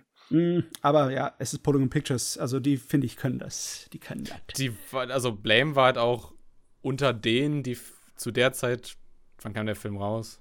20. 19 oder 18? Nee, der, auf jeden Fall vor Aposims. Also 2016 müsste es dann oh, Doch schon sein, zu lange also. her. Oh mein Gott. Ich glaube, ich muss mal googeln. Auf jeden Fall zu der Zeit äh, war das war der Blame-Film selbst unter denen, die Polygon Pictures nicht mochten, quasi der so ein bisschen der Outstanding-Titel. Und dann kamen halt die weiteren, die wir heute kennen. Okay, tatsächlich ist er Mitte 2017 rausgekommen. Haha. Hm. Ja, okay. Wenigstens haben wir einen Demo, der sowas einigermaßen weiß. Ja. Mal mehr, mal weniger. Für den Rest haben wir Matze. Ach Gott. Das passt, ja. Ah, ja. Ich fand auch, äh, das, das, fand ich sehr, sehr lustig, jetzt als ich auf Sidonia gelesen hatte. Also ich fand sehr, sehr viele Sachen sehr, sehr lustig, äh, weil es generell auch nicht so düsterer Manga ist. Mhm, aber so ein bisschen das, was du so eigentlich ursprünglich aus Blame kennst, diese, ja auch so, so ein bisschen melancholisch düstere Atmosphäre, äh, die hast du in Nights of Sidonia in diesen Erzählerboxen, wo er so ein bisschen aus der Ich-Perspektive in der Vergangenheit schreibt, was quasi auf der Sidonia er erlebt und was wir dann da auch gerade sehen im Manga. Hm. Ach, äh, der Manga von Sidonia. das auf den ersten Blick fällt einem so halt sofort auf, dass sein Zeichenstil gezwungenermaßen viel einfacher gehalten ist. Weil ja, klar, logisch, es ist ein wöchentliches Werk. Ich finde es aber lustig, wie auch sein. Ich habe zwar den Manga nicht komplett durchgelesen, aber ich gucke immer wieder rein, weil sein Zeichenstil hat sich ja auch während der Laufzeit von Sidonia merklich verändert, ne? Zum Anfang von Sidonia war er ziemlich äh, brav und gegen Ende wird es dann immer mehr ähm, wieder seine äh, Konzeptzeichnungen, seine Skizzen. Ne? Echt? Seine Skizzencharakter kommt immer mehr durch. Oh mein Gott, ja, geil. Ja, und gegen Ende von Sidonia sieht er irgendwie aus wie Möbius, sein Zeichenstil. Er hat sich dann irgendwie massiv entwickelt. Ähm, ich mag Knights of Sidonia soweit sehr gerne, aber mir, mir fehlt es tatsächlich so ein bisschen dieses Schroffe, dieses Dreckige, dieses nicht für ein Weekly Jump Magazin perfektionistischen Zeichenstil. Es ist mir zu clean tatsächlich stellenweise. Vor allem, wenn es um die Gauner geht. Der, man, man sieht zwar, der Ursprung ist HR Geiger, aber man fühlt es nicht so wie in einem Abara zum Beispiel. Das fühlt man gar nicht. Ich, ich finde, das macht aber bei Knights of Sidonia halt auch Sinn, weil der Anfang halt auch schon noch sehr ein Infodump ist. So. Ja, aber ähm, man muss auch sagen, dadurch ist es einfach sein einsteigerfreundlichstes Werk, was er hat. Ja. Äh, aber Apo Sims, hast du da mal reingelesen? Ich bin aktuell, also deu deutscher Release aktuell. Ja. Kriegst du auch? Ja, natürlich, ich bin auch auf dem aktuellen deutschen Release. Ja. Und der Zeichenstil von Apo Sims ist ja auch so, äh, das Oh ist sein, sein neuerer Zeichenstil. Und dahin entwickelt sich gegen Ende hin von ähm, Sidonia. Ich musste mich echt, also dazu komme ich gleich nochmal, aber ganz kurzer Teaser, ich musste mich da echt dran gewöhnen, aber danach habe ich es geliebt. Es hat was für sich, ne? Muss ich Ja. sagen. Also ich finde definitiv diese Entwicklung besser als der anfänglichen Zeichenstil, den er in Sidonia ge äh, gemacht hat. Oh Gott, ich, ich freue mich, ich, dass du mir das gesagt hast. Erst habe ich mich um die Genugtuung beraubt gefühlt, es selbst zu erfahren, wie Sheldon äh, der Genugtuung beraubt wurde, zu erfahren, dass es eine neue Aquaman-Figur gibt. Aber da weiß ich, dass, dass ich mich nicht nur auf inhaltlich, sondern auf Äußerlichkeiten freuen kann. Ja. Obwohl, eigentlich hättest du das bei Nihe erwarten sollen, ne? Ich meine, ne? Das ist ja der Witz da dran. Es sieht einfach hingekrickelt und, und für viele, also nicht viele, aber einige, die habe ich schon mal so rekapituliert bekommen. Ich mag seinen Stil nicht, weil der sieht mir wie hingekrickelt aus. Aber in Wirklichkeit ist das tatsächlich sein Stil und das erfordert relativ viel Aufwand, es, dass es so neu ist, aber auch so used aussieht. Das ist ja die ganz einfache Animatorenregel. Äh, desto mehr quasi Objekte, und damit meine ich auch sowas wie Harnsträhnen oder sowas, du an Charakteren dran hast, desto schwieriger wird es, den zu animieren. So kosteneffizient und so. ne. Wollen wir weitergehen zu Aposims? Äh, können wir machen. Ich meine, äh, bei äh, Sidonia würde ich auch gar nicht wirklich groß verraten. Ich habe, glaube ich, den ersten Kapitel mal, mal reingeschnuppert, mehr nicht. Okay? Und dann hast du, äh, dann wurdest du auf einmal blind äh, von der ganzen Weißigkeit. Also, es wirkt ja so auf mich, ne? Als würde er seinen alten Stil machen wollen, aber halt effizienter, so dass er schneller zeichnen kann. Weiß ich nicht. Also, wenn du dir mal so diese, also Weiß Das, ich das, nicht. ja. Good one. Äh, wenn du dir so diese Zeichnung so ein bisschen auch anguckst, ich habe das Gefühl, dass aus diesen harten Linien, Es ist sehr weich geworden. ja, wurden Rundungen. Ja. Ich weiß nicht, ob das, also es sind halt jetzt einfach keine Striche, sondern Rundungen. Ich weiß nicht, ob die so viel schwieriger oder einfacher Ich habe mir gerade mal sein Werk aufgemacht, so jetzt Band 1 habe ich gerade in der Hand, allerdings von der Full Color Master Edition. Aber das meinte ich halt so mit, ich musste mich am Anfang dran gewöhnen, weil ich halt dieses Dreckige, dieses gerade und eckig kantige gewohnt war. Und auf einmal hatte ich hier so Wellen, so flauschige, bauschige Wellen. Aber wenn man erstmal äh, into it, also wirklich drin ist und es quasi den ersten Kampf gibt, spätestens da, merkt man so, nee, nee, das ist kein aufgeweichter Nihei, das ist der alte Nihei und stellenweise Mhm. noch besser zurück, als er vorher war. Mit einem. Funks also mit einem guten Konzept, weil Schnee und rund und alles und weiß passt ja. Es ist wirklich beeindruckend, mit wie wenig Schwarz er auskommt. Also, da, also es sind vielleicht zum Teil mal irgendwie mal eine graue Rasterfolie oder so, aber die schwarzen Raster oder schwärzeren Rasterfolien sind alle reserviert quasi für diese Rüstung in den Kämpfen. Kennt ihr den äh, Comic-Autor, den französischen Möbius Ja, und seinen Stil? Ne? ja. Es wirkt ja wie eine etwas dreckigere Variante von Möbius, sein Stil. Ein bisschen sein neuer, ne? Ja. Und für mich ist das nur Pluspunkte, muss ich sagen. Auch wenn ich den alten Stil ein bisschen vermisse. Ich meine, äh, kann er mir ruhig ein paar hundert oder ein paar tausend Seiten davon geben. das Problem, was ich habe, ich glaube, ich bin ein Mensch auf diesem Planeten. Also ich kann sogar. Ich kann, kann mit allem, was Nihei macht, leben. Egal wie aber. atmosphärisch es ist. Oh, da kommt ein Aber. Ja, ja, genau. Die, die Story von mir aus kann er die also weglassen, ist okay. Aber mach keine schonen Kämpfe raus. Ähm, und das ist für dich nicht so. Okay. Nee, nee, finde ich, ich finde find äh, find Kämpfe als narratives Mittel. Äh, man kann vielleicht so ein paar Werke, Full Metal Alchemist, One Piece, was weiß ich, ausklammern.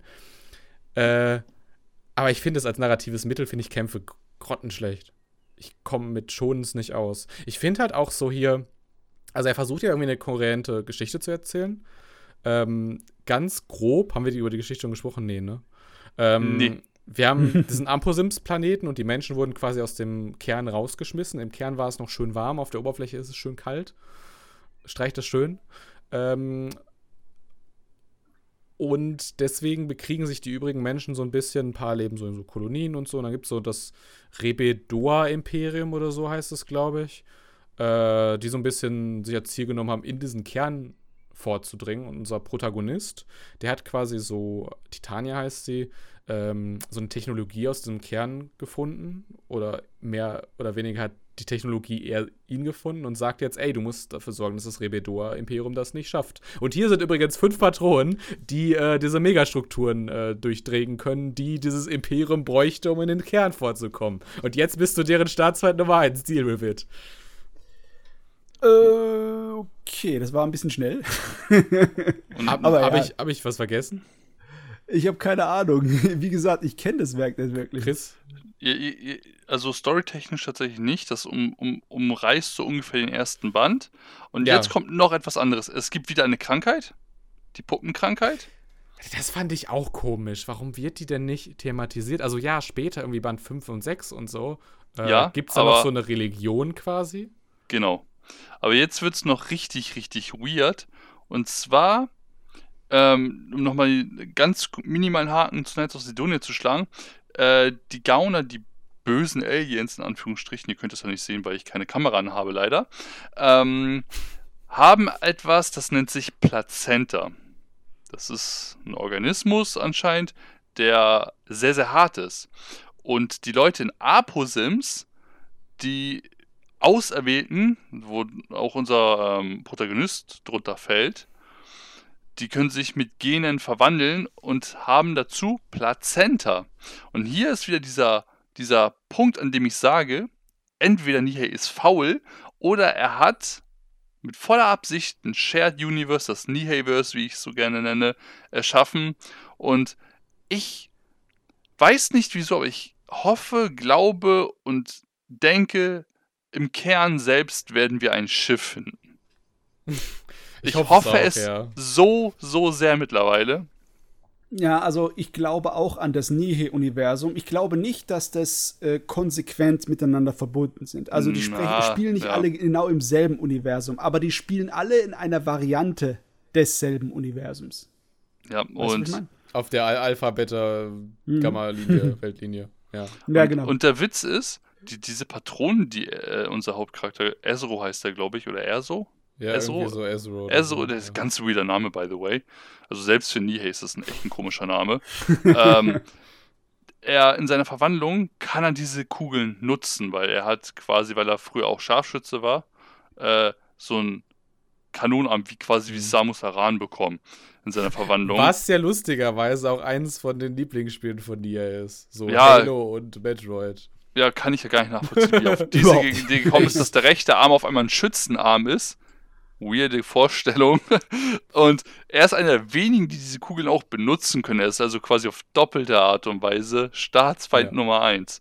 Das, das sind ja quasi diese Rüstungen, die, ne, schon Gedanke, bringen halt einzigartige Fähigkeiten. Jeder hat auch ja. nur eine einzige so mit sich. Also bis dato zumindest. Es, es wird doch safe wieder irgendwen geben, an dem experimentiert Ja, wurde und der ja, dann klar. zwei, drei Fähigkeiten in sich hat. Ich bin schon sehr gespannt, weil äh, wir merken, also ich finde, bei Apo-Sims ist es richtig schlimm, da merkt man, das ist ein laufendes Werk von ihm, weil man da nicht alle drei Monate in den Laden gehen kann und eine geile Master Edition kaufen kann. Man muss stellenweise sechs bis acht Monate warten, bis der nächste Band rauskommt. Ja, jetzt warte mal, genau, das wollte ich fragen. Besonders weil Dimula vorhin immer wieder schonen, schonen gesagt hat. Das ist aber kein wöchentlicher, oder? Der Apo Sims. Äh, Monthly schon, Sirius bei Kodansha. Das ist ein Monthly, ne? Und äh, hat er trotzdem diese Battle schon, diese Turnier schon Anzeichen oder eher nicht? Ich meine, auch Nein. Sidonia, die so voll sein schon Jump-Ding waren, waren ja ziemlich weit entfernt von Standard schonen, ne? Also meiner Meinung nach sind sie es nicht, weil wenn sie Kämpfe haben, sind sie in der Regel nicht sehr lang. Ähm, sie tragen auch nicht ein Element der Story weiter. Ähm, es, die Story an sich verläuft zwischen den Kämpfen, hat auch wieder einiges an Slice of Life und ist zwar und ist nicht wirklich so ein Schon-Fighter. Ich Okay. wollte gerade sagen, äh, wenn am einfachsten deine Frage zu beantworten wäre es sicherlich, wenn wir uns anschauen, was quasi zwischen den Kämpfen passiert. Äh, da haben wir zum Beispiel A, so ein bisschen so Szenen, wo wir Ezro und ich weiß gar nicht, wie seine, seine, seine Ich hab's auch Kameradin vergessen. heißt. Ja, ja. Äh, er, hat noch eine, er hat noch eine Kameradin, die sich auch verwandeln Die kann. hat, die aber- hat ihre Kolonie quasi verloren durch so einen Imperium-Angriff und dann laufen die halt zusammen los, um diese, dieses Imperium zu stürzen. Macht ja auch irgendwie so ein bisschen Sinn. Äh, genau, eine Seite haben wir genau dieses Kolonieleben. Andere Seite sehen wir immer äh, wieder die Geschichte so ein bisschen aus der Sicht des Feindes, wo der so ein bisschen sagt, hey, weil der Feind hat diese Fähigkeit, der kann in die Zukunft sehen. Hey, das und das wird passieren. Und oh, echt, welch Wunder, diese Anti-Megastrukturkugeln können die Zukunft verändern. Uh. Äh, aber ich finde, das nimmt dem Feind und diesen Kämpfen total die Wucht und die Fallhöhe. Wenn du siehst, äh, wenn du viele Szenen irgendwie hast mit diesem Feind, wie er nachdenkt, wie er Dinge rationalisiert, äh, schau dir an, wie er das in Biomega macht. Da zeigt man eigentlich nur die Gräueltaten von dieser äh, Organisation. Hier wird Mhm. irgendwie so das Rationale gezeigt von den Feinden und dadurch wirkt er sehr, sehr menschlich, der Feind. Und halt weniger irgendwie wie so ein Ungeheuer. Und das nimmt, finde ich, den Kämpfen irgendwie die Wucht. Also.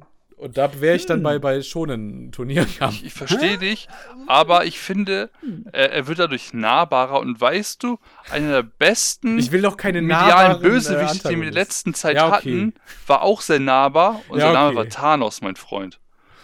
Auch er wurde aufgezeigt und es wird auch gezeigt, äh, man, man kann ihn nachvollziehen, warum er das macht. Aber der hat halt auch, der hat auch seine, seine Fähigkeit hat auch einfach geschenkt bekommen, dass er in die Zukunft gucken kann. Also weißt du, wenn er halt auch einfach wirklich der mega so. clevere, smarte Dude wäre, der das ohne seine Fähigkeit kann in die Zukunft schauen, was weiß ich. Aber er hat es halt auch so geschenkt bekommen. D darum geht's ja. Diese Welt wird wie wie jede Welt von den Stärken, von den Stärksten beherrscht und die Stärksten da sind die, die sich verwandeln können. Und Ezro hat die auch quasi geschenkt bekommen. Aber worauf ich hinaus wollte, Okay. er kann zwar mit diesen Kugeln äh, quasi um diese Zug, um diese Hellseherei hin, äh, ja, um wegschießen, aber er hat nur begrenzt viele Kugeln. Das funktioniert Oh. nur ein paar Mal. Ja, und dann merkt man, der Manga ist erfolgreich und dann gibt es plötzlich noch mal irgendwo Kugeln. Das Oh, könnte Mann. passieren, aber, aber das wollen wir gar nicht reinlegen. In Nee, nee, das wird, also, also ich glaube, bevor sowas passiert, würde nie eher irgendwelche Aufhören. Der, der, wird einfach sagen, eine fünfte breche ab. Fraktion einbauen oder so.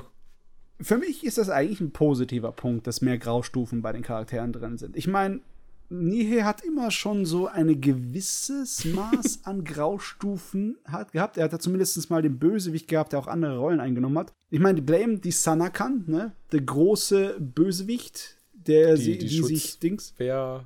Genau, die sich Killy entgegenstellt, die ist gegen Ende hin auch keine pure böse äh, Figur mehr. Die ist auch grau, beziehungsweise die ist auch auf der äh, helfenden Seite gegen Ende hin. Äh, also für mich ist das positiv. Also ich, vielleicht hast du ja recht und es nimmt so ein bisschen den Wind aus der Story raus, aber das muss ich dann selber erstmal überprüfen. Das kann ich jetzt natürlich noch nicht sagen. wärst ja auch schlecht beraten, wenn du einfach alles glauben würdest, was ich sagen würde. Glaub lieber, was Chris sagt. Chris, du willst doch was Nein, nein, Sims sagen? nein, nein. Mach das bitte nicht. Ich, ich handle sehr viel aus Emotionen raus. Ich weiß nicht, ob das so klug ist. Äh, du wolltest aber gerade was sagen, gell? Ja, ich, ich bin so medial, also ich bin so ein Opfer. Äh, wenn Manga Kult sagt, so jetzt die Serie abgeschlossen ist, gibt es nochmal die Master Edition für die Leute, die die erste Auflage verpasst haben. Ich würde sie kaufen. Äh, weißt du eigentlich schon, dass es in Japan übrigens auch schon den zweiten Band voll koloriert gibt? Ich habe nur darauf gewartet, wenn ich ehrlich bin. My body is ready. Wie voll koloriert von vorne bis hinten? Ja. Ja, ich, ich habe ja gerade gesagt, ich hatte Band 1 Full Color Master Edition. Es gibt dann halt den ganz normalen Ma- Band und dann gab es mal vor ein, zwei Jahren nochmal Band 1 voll koloriert. Auch nochmal zu kaufen. Hm. Also das ist echt bösartig. Ja. Ich als Manga-Fan würde auch sowieso beide haben wollen, weil ich, ich will nicht nur die F- Farbfassung haben. Guess what, was in meinem Regal steht. Beides. Oh, Backe. ja. Mal sehen, ob ich da mich sofort reinstürze. Mal sehen. Weißt du zufällig, ja, was? weißt du zufällig, wer die koloriert hat? Wahrscheinlich nicht die Hell selbst, oder? Ich meine nicht. Ich meine, das hat äh, sein äh, Studio für ihn übernommen. Okay. Bin Hm. mir aber nicht hundertprozentig sicher. Geht nicht in meinen Kopf rein, irgendwie so. Wenn so Konzepte generell, Nihei ist, glaube ich, einer der, wo, wo Schwarz und Weiß am meisten so Bedeutung hat, so Sinn. Mhm. Und dann machst du da Full Color raus? Ja, es funktioniert leider sehr, sehr gut. Weil diese Welt, wir sind auf einem Eisplaneten, wir sind quasi auf. dann kannst du es einfach weiß kolorieren. ja, genau, ist ja, da ist sehr viel weiß, da ist Ja, ja, grau stimmt, und da kommen, da kommen die Verwandlungsformen, also deren Plazenta-Körper, richtig geil zur rot Geltung. sind, ja. Vor allem, wenn seiner rot ist. Hm. Das kommt halt saugeil rüber. Aber ich gebe dir recht, in einem Blame oder Abara hätte das nicht funktioniert. Ich glaube, das liegt auch am Zeichenstil, oder? Ich meine, der ist besser zu kolorieren. Ja, definitiv. Ich, ich glaube, Leute würden verrückt werden, wenn sie Abara nachkolorieren müssten. Ich wollte gerade sagen, so ein bisschen diese, diese Farbpalette haben wir ja auch so ein bisschen in Knights of Sidonia gesehen. Wenn du da die Farbseiten mal so ins Kopf Ja. rufst, so, die sind ja auch so voll rot und so. Oh, ich liebe diese Doppel, diese Doppelfarbseite, die ist so geil. Das hätte ich gerne als Poster, würde ich mir irgendwo hinhängen, ehrlich. A1, Ah. A0, irgendwie sowas. Ich weiß nicht. Hauswand. Easy. Ich würde sagen, falls ihr nichts mehr zu Abosims zu sagen hat, kommen wir langsam zum Ende. Ja, gerne. Soll ich noch so eine mega smarte Abschluss-Fazit-Frage stellen? Irgendwie sowas Ja, wie: mach. Welches ist euer Lieblings- äh? Also du wolltest Ja. jetzt noch mal eineinhalb Stunden mit uns reden. Habe ich das gerade richtig verstanden? Ich würde sagen, wir machen das recht schnell und den Rest klären wir in den YouTube-Kommentaren. Okay, Gut. der Gast darf anfangen. Oh, danke, danke. Äh, für mich ist das absolut Blame. Nicht nur, weil ich halt damit äh, ja nicht aufgewachsen bin, aber weil ich es halt schon sehr lange kenne, sondern auch, weil ich das inhaltlich am, am, am wie soll ich sagen, am effizientesten finde. Nicht am effizientesten, das ist ein schlechtes Wort. Das ist jetzt, jetzt richtig bösartig. Atmosphärisch. Nein, nein, nein. Ich finde es äh, am äh, bedeutungsvollsten. Ich finde, das hat am meisten Okay. Potenzial an Interpretation und äh, hat auch am meisten Gewicht emotional für mich in der Art und Weise, wie die Story verläuft. Besonders gegen Ende hin. Seine Entwicklung nach, nachher finde ich super toll, aber sein anfänglicher Stil, ich kann ihn mir immer noch reinziehen. Er ist einfach so toll. Äh, große lobende Worte. Chris, äh, was ist dein Lieblingswerk? Also mein Lieblingswerk ist natürlich Ghost in the Shell. Wir alle wissen Ghost, nein. Ähm, was mein Lieblingswerk kann ich nicht genau definieren. Ich wechsle also zwischen Blame und Abada. Mein Problem ist, ich, ich liebe einfach Optik. Ich liebe einfach, wenn die Optik stimmt und Blame sieht geil aus. Ich liebe seinen Stil genau wie Matze. Aber Abara ist, finde ich, sein Stil in Perfektion. Allerdings Blame, und da hat Matze deutlich, also wirklich, wirklich recht, da gibt es kein richtig oder falsch, da gibt es einfach nur Ja. Und zwar inhaltlich sein bestes Werk. Und jetzt, jetzt ist bei mir so, es, es ist tagesformabhängig, ob ich lieber was Inhaltliches oder was Geiles vom Äußerlichen haben möchte. Und deshalb so beides so ein bisschen. Blame ist so die 9,987 und Abara ist die 9,86. So, und das schwankt jeden Tag ein bisschen. Auch, auch, äh, auch, äh, auch We- Wertungen sind ja auch äh, quasi von, unterliegen ja auch quasi Kursschwankungen und Inflation. Ja, genau, also. Ja, ja.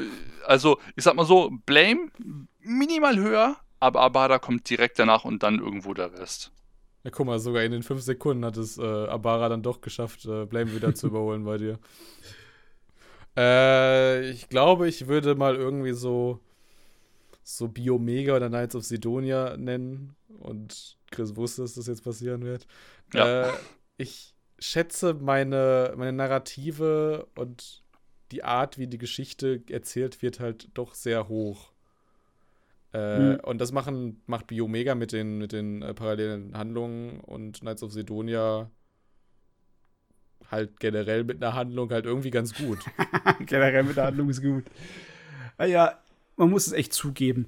Nicht alle Werke von Nihil würden sich zum Beispiel als Anime eignen. Blame könnte man mit einem Anime nie wirklich gerecht werden. Nee, sage ich zum Beispiel immer wieder bei äh, Videospielanimationen. Hm. Äh, wenn du ein Werk hast, was sehr schwierig zu animieren ist, mach was Neues raus. Mach irgendwie Spin-off-mäßig was raus. Versuch es gar nicht. Es scheitert nur so. Und Biomega lässt sich adaptieren, wolltest du gerade sagen. Ja, ja, weil ich finde, Biomega möchte, könnte rein theoretisch so das Mittelding sein. Beste von allen Welten von Ja, so Nihil. ne? Es hat auf jeden Fall noch am meisten von der Blame-Genetik von seinen Werken. Aber trotzdem, er hat eine mehr zusammenhängendere Story, wo halt nicht ähm, Ewigkeiten nur eine Reise sind in Bildern, die man als Anime nicht so wirklich gut umsetzen kann, außer man macht einfach nur ein, ein, ein künstlerisch anspruchsvolles Werk, das keine Sau sich angucken möchte. Äh, deswegen, ja, also irgendwann wünsche ich mir auch noch mal eine Biomega-Verfilmung, bitte sehr. Polygon Pictures, hier, macht mal. Ich frage mich auch, du könntest bestimmt Biomega auch so, so, so schön so irgendwie Film Noir-mäßig umsetzen. Das kommt ja auch gerade zurück äh, mit so Anime. Wie ist dieser? Mit dieser Waffe, äh, mit dieser, Wa- also mit dieser dem Revolver-Protagonisten? Ah, ich weiß, was du No meinst. Guns Live? Hieß der so? Ja, genau, No Guns Live. genau. Der war cool. Also ich könnte mir tatsächlich Abara als Umsetzung vorstellen. So als einzige. Fo als, Ja, als eine lange Folge von ähm, ähm, Robot Love Death. Ja, ja. So, Abara, äh, ich weiß nicht, habt ihr die Season 2 geguckt? Da, da kam jetzt ja kurz vor kurzem die zweite Staffel auf Netflix. Ah, hab ich da gibt es und, und eine davon, eine Folge, die hätte einen perfekten Stil für Abara und dann quasi anstatt 10, 12, 13 verschiedene Folgen, eine lange Folge A Abara in diesem Stil. Das kann ich mir richtig gut vorstellen, äh, aber wirklich nur als One-Shot, als OVA, als langen Film und nicht als Anime-Serie. Nee, nee, als Serie. Als, als Serie würde wirklich nur Biomega funktionieren, äh, von dem, was noch nicht verfilmt wurde. Ja, aber ja, also hast recht. Was an, an Vorbildern angeht, ist die Sorte von Story, die in Ab- Abara erzählt wird, ja auch äh, massenweise in Anime vorhanden. In Tekkaman Blade oder in Gaiva oder der, alle die Sorte von Dingern, die äh, erwachsene Sentai-Zeug sind. Also, das wird locker funktionieren. Deshalb so. Das ist, Ja. Und wenn man, wenn man Nier-Fans äh, richtig eins reinwirken will, dann gibt man Aposims Studio Pyro oder so. Ähm, Und, ja, nee. Ja. und mit, diesem, mit diesem schlechten Witz äh, beenden wir den Podcast, würde ich sagen. So. Ähm, es hat mich gefreut, dass ihr da wart. Danke, Batze. Jo, war toll, war spaßig. Mein Hals ist putt. Es ist, man hört so. äh, Chris, danke, dass du dabei warst. ja, danke, dass ich dabei sein durfte. Ähm, man sieht dich auch in einem kommenden Podcast Ja, das ist wieder, korrekt. also unserem nächsten. Und das äh, darf ich schon den Titel verraten? Ja, klar.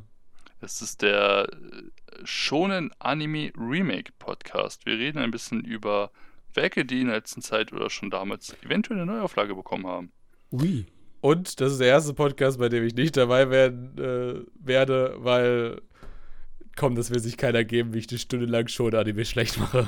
Ja, es ist, also Leute, äh, wie gern wir auch Dimbu haben, aber Dimbu hat in einem Podcast über Shonen Anime und ihre Remakes einfach gar nichts verloren. Dafür haben wir einen schönen Gast und damit sind wir raus. Äh, schreibt gerne in die Kommentare, was euer Lieblings äh, zu Tomo Nihei Manga ist, beziehungsweise welche ihr schon gelesen habt, äh, was ihr von dem haltet. Gebt dem Video gerne einen Daumen nach oben.